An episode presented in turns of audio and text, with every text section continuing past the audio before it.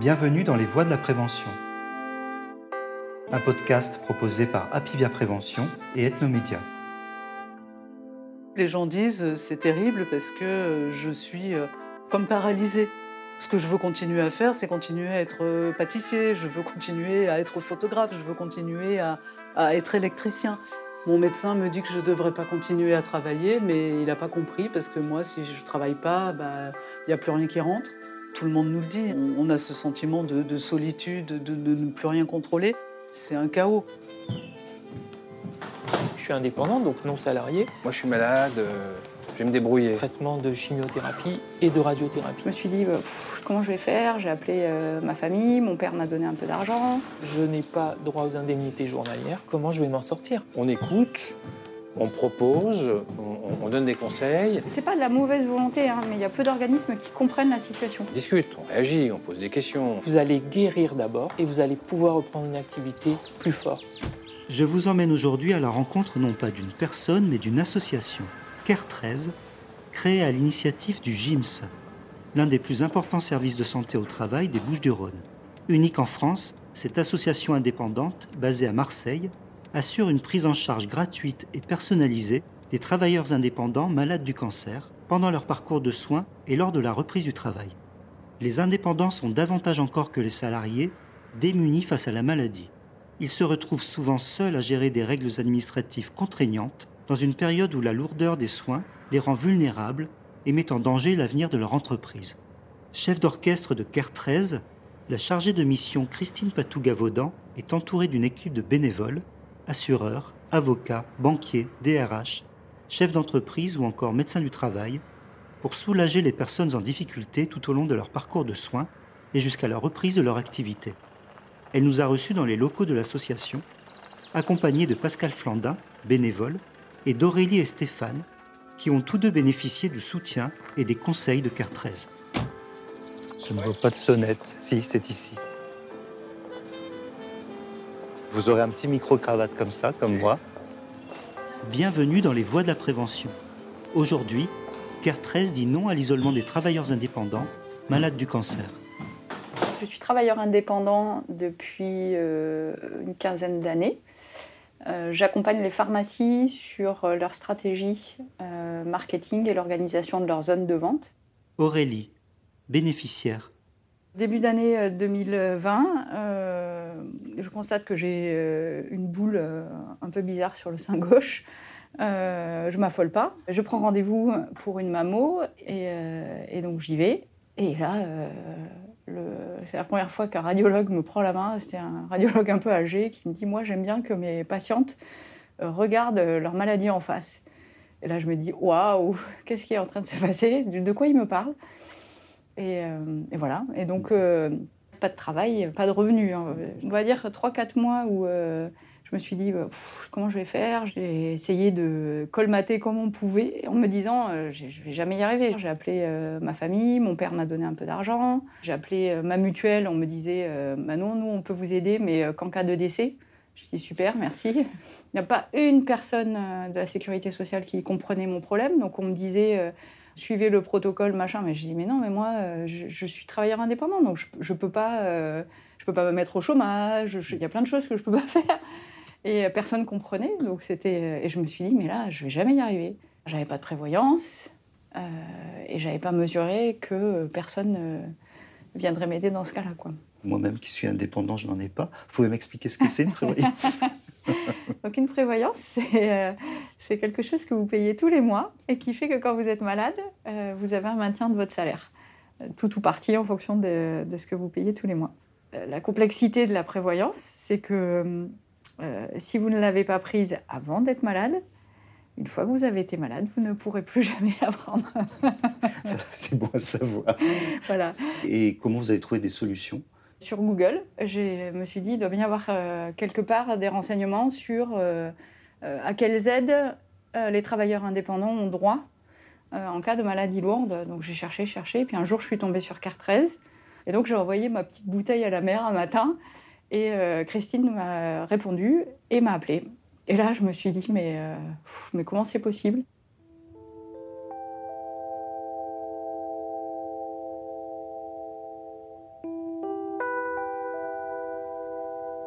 CARE 13 est une association qui a été créée en 2014 à Marseille, dans les Bouches-du-Rhône, par un service de santé au travail qui s'appelle le GIMS.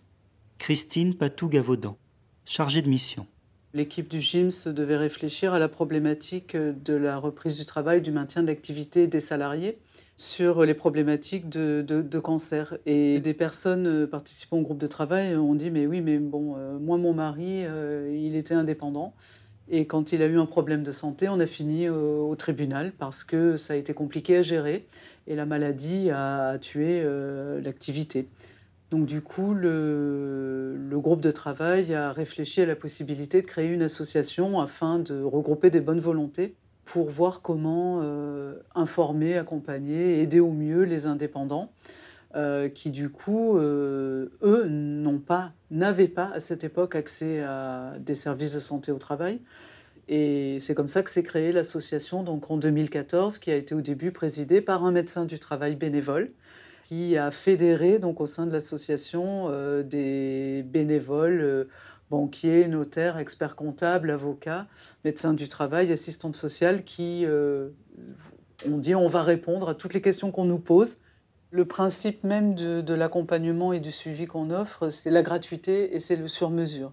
La personne appelle ou laisse un message sur notre site et c'est toujours moi qui rappelle puisque je suis l'unique salarié et chargé de mission. Donc je rappelle, et là, rapidement, il faut que je comprenne quelle est la problématique. Donc euh, euh, je la pose, la question. Euh, qu'est-ce qui fait que vous nous appelez? Quelle est l'urgence? Y a-t-il une urgence? Et là, on me dit, bah oui, j'ai des dettes, oui, j'ai un problème avec mon salarié, ou j'ai un problème avec mes clients parce que je ne peux plus assurer les chantiers. Et donc à partir de là, j'essaye de proposer très rapidement, dans la semaine qui suit, un rendez-vous à plusieurs, dès le début. Donc, euh, moi, je suis toujours présente au premier entretien. Et si c'est une problématique plutôt de gestion, ben, je peux aller à un rendez-vous avec un expert comptable. Si c'est une problématique de formation, ben, je peux y aller accompagné d'une DRH. Le premier entretien peut durer deux heures, trois heures.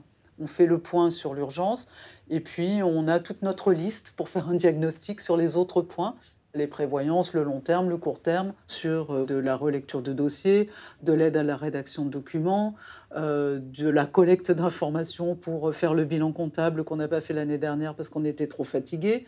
Ça peut être aussi d'un accompagnement pour aller prendre rendez-vous euh, avec les impôts et expliquer aux impôts ce qui se passe, parce que c'est vrai que bah, quand on est malade, très fatigué, euh, la chimio, ça atteint aussi les capacités cognitives, de concentration, de mémorisation. Et donc, du coup, aller accompagné d'un expert comptable pour négocier avec l'URSSAF, bah, ça rassure l'URSSAF et ça facilite beaucoup la, communication. Et puis après, on peut avoir euh, effectivement du soutien psychologique, pas en tant que tel. Par contre, le fait d'avoir euh, une écoute, euh, un accueil, euh, des renseignements et la possibilité de suivre l'évolution de la demande. Souvent, les gens disent que ça fait du bien.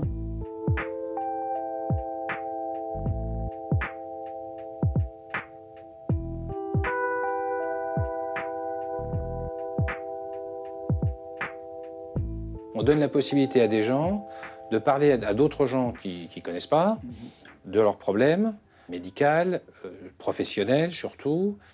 Nous, on n'a pas d'a priori, évidemment aucun jugement sur la manière dont ils ont géré leur boîte ou prévu, pas prévu, c'est pas le sujet. Et ça, ça fait vraiment du bien. Donc, ne serait-ce que pour ça, c'est pas suffisant, mais ne serait-ce que pour ça, c'est une chose qui est positive. Pascal Flandin, bénévole.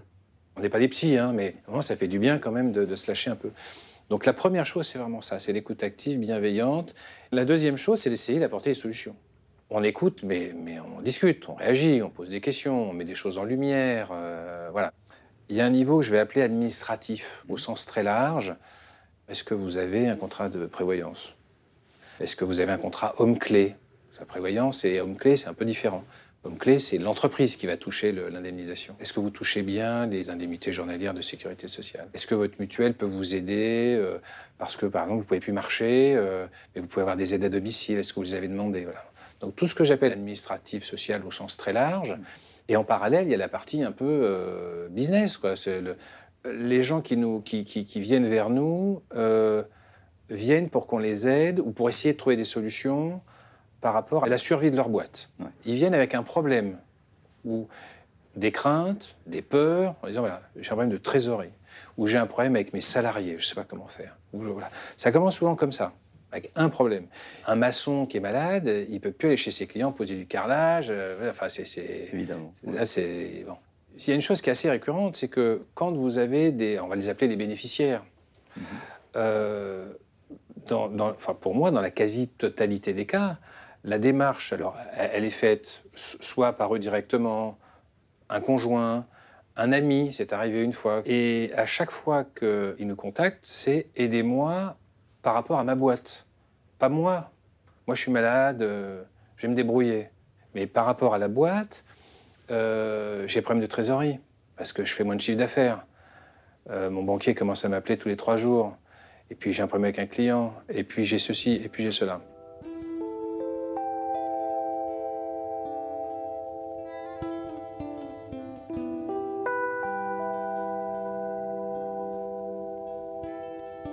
J'ai 58 ans et l'activité en tant qu'auto-entrepreneur euh, était, euh, était, parce que je ne l'exerce plus, Mhm. euh, essentiellement de la formation dans le domaine du marketing et de l'informatique. Stéphane, bénéficiaire. J'ai été opéré durant le premier trimestre 2021 au niveau de la gorge, puisque c'est un cancer euh, donc, euh, qui touchait la gorge. J'ai dû euh, donc subir un traitement de chimiothérapie et de radiothérapie. La conjonction de ces traitements euh, ont fait que j'ai perdu euh, énormément salive. Et pour exercer le métier de formateur durant 7 heures face à un groupe, il faut de la salive. donc, euh, donc à partir de là, j'étais en situation de handicap, c'est-à-dire je ne pouvais plus exercer ce métier-là. L'idée de contacter CARE 13 vous est venue comment? Elle vous est venue en amont de l'opération ou à ce moment-là ou... Alors, j'ai eu la chance d'avoir dans, la chambre la visite euh, d'une personne de l'hôpital. Il me semble que c'était l'assistante sociale ou la psychologue. Elle me demande donc quel est mon métier. Je lui explique que je suis indépendant, donc non salarié. Et il lui est tout de suite venu à l'esprit l'idée de me m'aiguiller vers l'association CARE 13. Donc elle le note sur un bout de papier et euh, ce papier reste sur le plateau repas. Pour moi, euh, c'était euh, bon, voilà, euh, après l'opération, ça y est, je reprenais l'activité, mais en fait, pas du tout. Mhm. En sortant de l'opération et en commençant donc le protocole de chimio et de radio, j'étais dans un état de fatigue extrême. Et là, je me dis, mais comment je vais m'en sortir? Parce que va falloir payer maintenant le loyer. Je n'ai pas droit aux indemnités journalières. Euh, comment je vais faire? Et j'ai ce papier que j'avais gardé. Et je dois dire que vraiment, c'est une chance inouïe parce que j'ai contacté CARE 13. Donc premier contact, vous, Oui. vous- annoncez la situation. Comment, comment Oui. ça se passe concrètement? Je vais voir le site et j'envoie à travers le formulaire une demande de rendez-vous. Ma sœur est venue spécialement de Madrid pour m'aider et on est venu ici ensemble. Et on a été accueillis euh, par euh, Christine avec euh, une chaleur, une humanité, une bienveillance extraordinaire, incroyable. Et j'ai pu exposer ma, ma situation. J'étais vraiment dans cette, dans cette dynamique du créateur qui n'a pas sécurisé en fait. hein.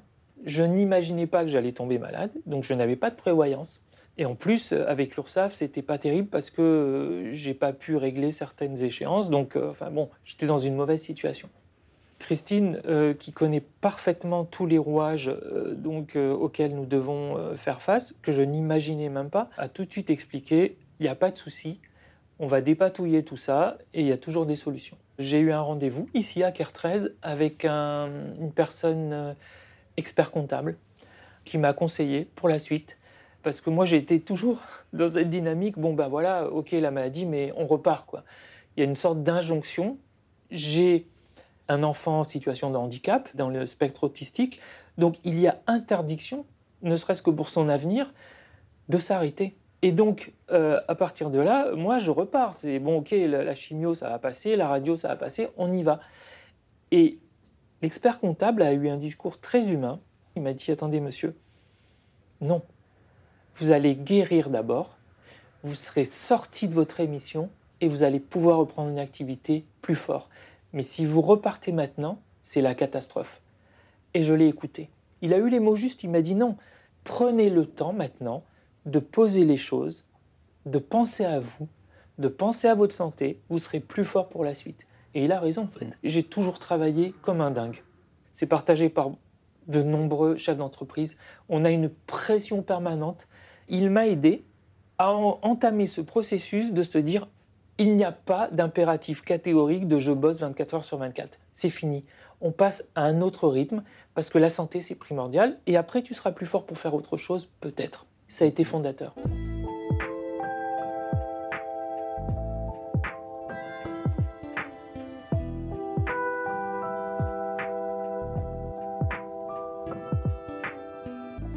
Mais les gens sont malades, donc on va à leur rythme évidemment.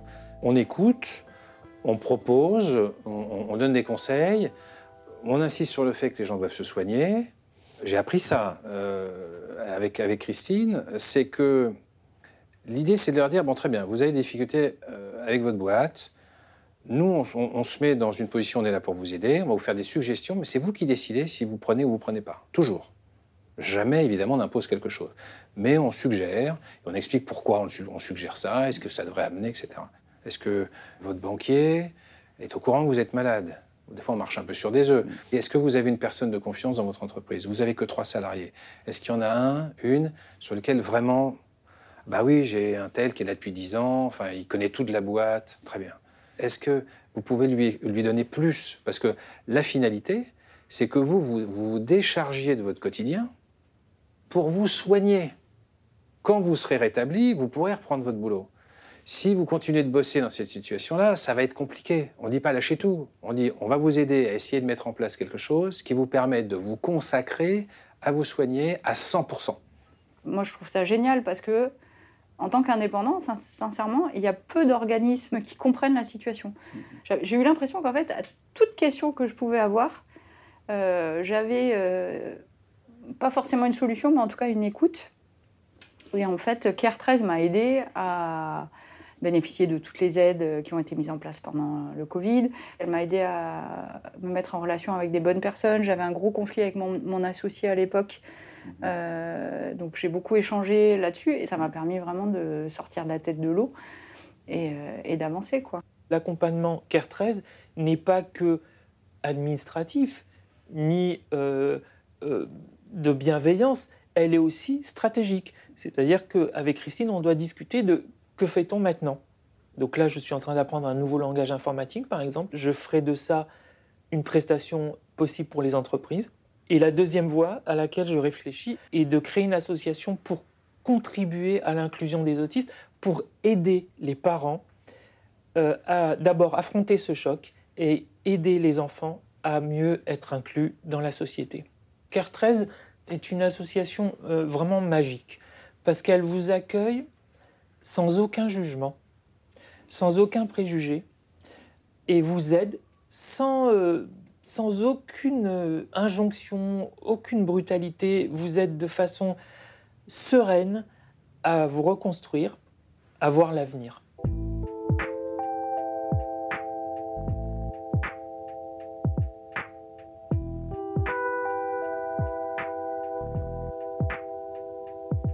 la sécurité sociale euh, indépendant, parce que ça reste quand même une branche de la sécurité sociale indépendant, a mis sur pied euh, des dispositifs euh, très innovants comme l'aide au maintien de l'activité, avec la possibilité, par exemple, pour un chef d'entreprise de se faire remplacer quand il est malade, pour maintenir l'activité. Après, il y a les aides de la GFIP, qui sont plutôt des aides au maintien, donc là, qui vont intervenir pour aider la personne à travailler, mais euh, en, ayant des, améliorations ou des aides sur le poste, que ce soit des aides humaines ou des aides de dispositifs. Et ça, ce sont des, solutions, des soutiens qu'aucun indépendant ne, connaît. Donc il y a quand même des évolutions. Après, sur les freins, bah, ça reste souvent sur la finesse de l'adéquation entre ces dispositifs qui sont là, euh, mais qui sont peut-être un peu lourds à mettre en place, qui sont pas assez réactifs. Quand on parle d'aide au remplacement, bah, en ce moment, on me dit bah oui, c'est bien gentil, mais euh, je trouve personne pour me remplacer. Il effectivement toute une action de plaidoyer à mettre en place euh, vis-à-vis des organismes, mais vis-à-vis des indépendants eux-mêmes aussi, parce qu'il faut peut-être qu'ils soient plus conscients des risques, des dangers encourus quand on est indépendant, donc euh, en termes de prévention, de couverture sociale. Ça, ça fait partie des sujets sur lesquels les indépendants doivent être sensibilisés. Et après, euh, du côté des institutionnels, euh, bah oui, les sensibiliser au fait que s'il n'y a que 60% des indépendants assurés, c'est qu'il y a peut-être quelque chose à travailler au niveau de l'accès à l'assurance. Et on sait qu'ils y travaillent. Mais nous, on est toujours en train de chercher, par exemple, des prévoyances sans questionnaire médicaux pour les personnes qui ont été atteintes d'un cancer, parce que là, la moyenne d'âge des personnes accompagnées à l'association, c'est 45 ans. Donc il y a encore 20 ans à travailler derrière. Et là, les gens ont compris à quoi ça servait, une prévoyance. Et maintenant qu'ils ont bien compris, eh ben on dit désolé, c'est plus possible, et en tout cas, surtout pas pour le risque avéré. Donc la pathologie en cours, elle est exclue. On aimerait bien qu'il y ait des sujets là sur le droit euh, au prêt, le droit à la prévoyance euh, soit réfléchi, réfléchi. Ce qui est important, c'est si on est indépendant dans l'âme euh, et qu'on veut le rester, il faut quand même se donner les moyens de le rester aussi, sans mettre trop de choses en danger. Les assureurs sont bien renseignés. Ils savent comment vous pourriez être couvert par votre régime de base et il va vous proposer quelque chose en complément à un moment, il faut, euh, voir un, expert, lui faire confiance et échanger avec lui et prendre le temps. On voit bien que pour un indépendant, c'est compliqué et c'est désagréable parce que c'est considéré comme un sujet un peu perte de temps, euh, c'est considéré comme euh, un coût, alors que ça devrait être envisagé comme une couverture. Et après, sur la partie personnelle, en termes de prévention, bah, on sait qu'il est très dur de prévenir tout en termes de, santé, euh, les bons conseils s'appliquent, hein, euh, de faire du sport, de, manger sain, mais en même temps, on sait aussi que l'activité indépendante, c'est quand même de forts taux de stress. Et, le stress, c'est pas anodin, c'est utile, mais en même temps, ça peut faire du mal à l'organisme. Et donc, à un moment, je pense que c'est bien aussi de prendre le temps de faire des bilans santé à partir d'un certain âge et puis de se poser la question de, comment on vit, de comment on stresse, est-ce que ça nous fait du bien, est-ce que ça nous fait du mal, et puis d'essayer de, prendre des décisions euh, là-dessus pour euh, faire au mieux, mais faire au mieux avec euh, des états de, stress inhérents à, la vie trépidante de, de l'indépendant.